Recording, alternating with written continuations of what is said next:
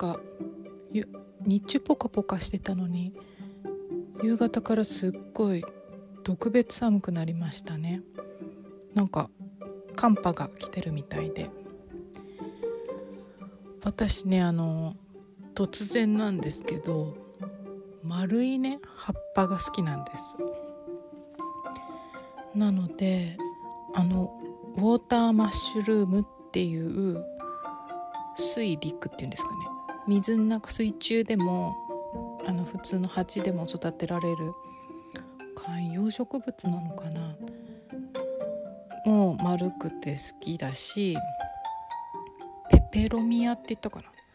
なんかそれもすごいいっぱい種類があるらしいんですけどそれもねあるホームセンターでねある男性の人がねあのカゴに入れててわ何あの可愛い葉っぱと思ってで店員さんに聞いたらあれが今ある在庫の最後なんですよって言われてですっごい残念そうな顔してたらまた来月ぐらいに入荷しますよって言われたんでなんかねそれ忘れられなくてまた次回その来月って言われたぐらいの時期に行って買った覚えがあります。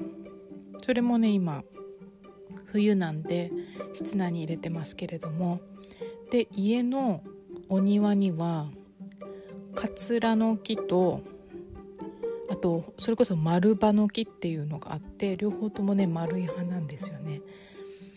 でなんかあのアカシア系のミモザってあるじゃないですか。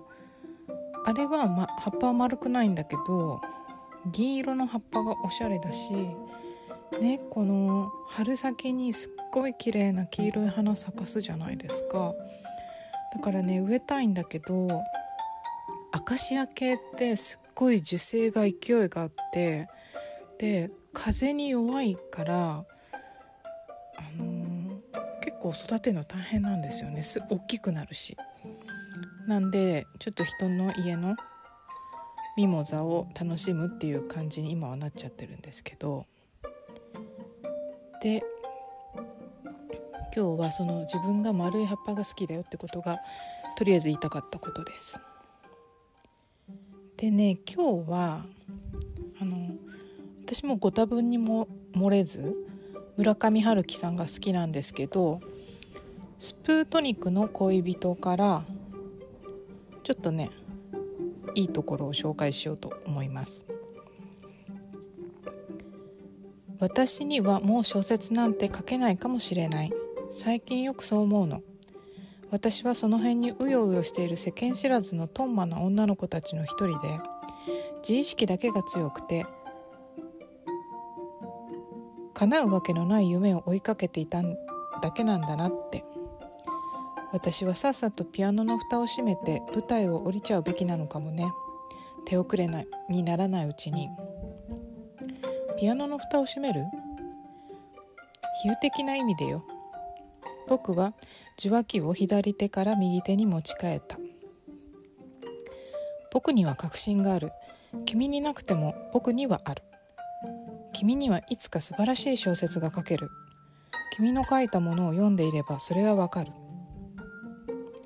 本当にそう思うの？心からそう思う。嘘じゃない。と僕は言った。僕はそういうことで嘘はつかない。君がこれまでに書いた文章の中に素晴らしく印象的な部分がたくさんある。例えば君が5月の海辺を描写すると耳元で風の音が聞こえてそこに潮の匂いがする。太陽のかすかな暖かさを両腕で感じることができる。例えば君がタバコの煙に包まれた寒い部屋について書くと読んでいて本当に息苦しくなってくる。目が痛くなってくる。そういう生命のある文章は誰にでも書けるわけじゃないんだ。君の文章にはそれ自体が呼吸して動いているような自然な流れと勢いがある。今のところそれがまだぴったりと一つにつながっていかないだけなんだ。ピアノの蓋を閉めることはない。すみれは10秒か15秒の間黙っていた。それは慰めとかただの励ましとかそういうんじゃなくて？慰めとか励ましとかじゃなくてまっすぐで力強い事実だ。モルダウ川みたいに？モルダウ川みたいに。ありがとうとすみれは言った。どういたしまして？と僕は言った。あなたって時々ものすごく優しくなれるのね。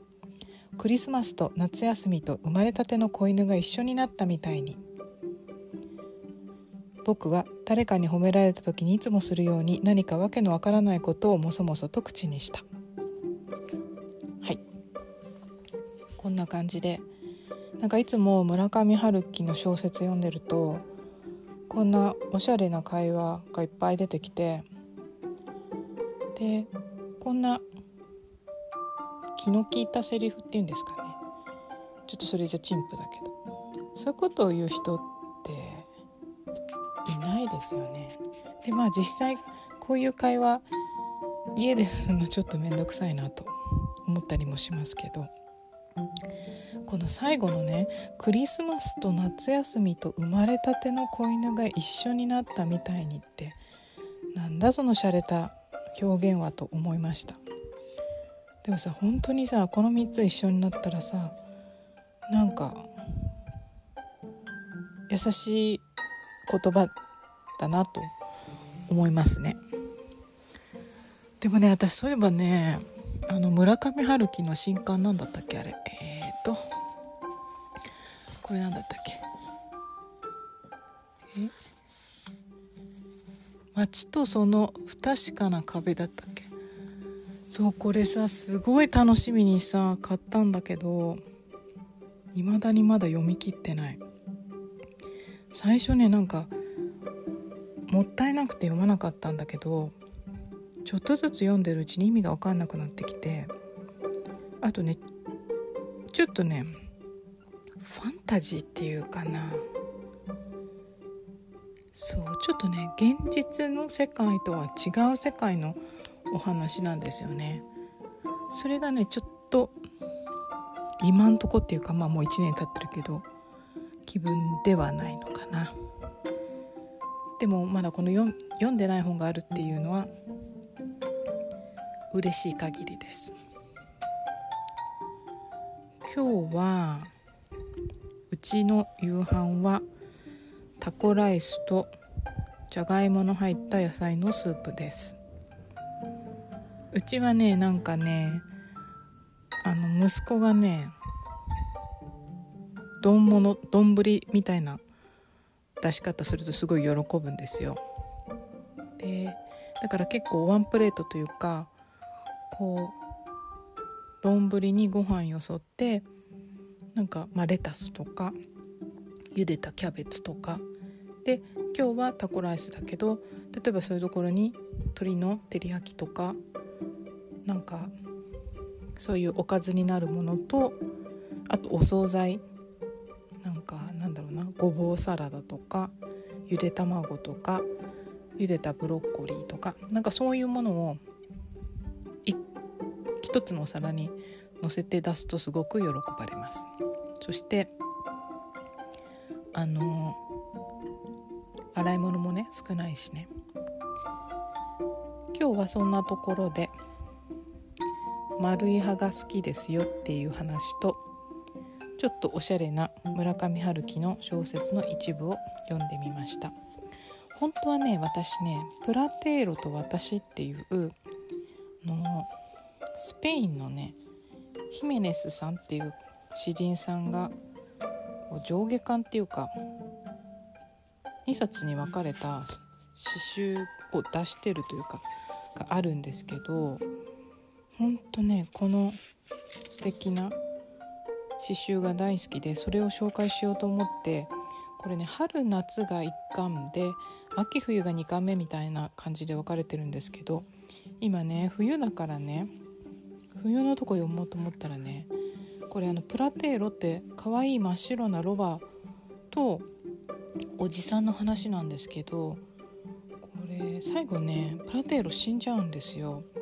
でこの「冬の書」を読むともうそのプラテーロの死に近くって切なすぎてちょっと今日読めませんでしたなので春とかね夏のところは本当にね素敵なね風景が目の前に現れるような詩ばっかりなのでもうちょっと最初そっちから紹介しようかなと思いますではまた次回に。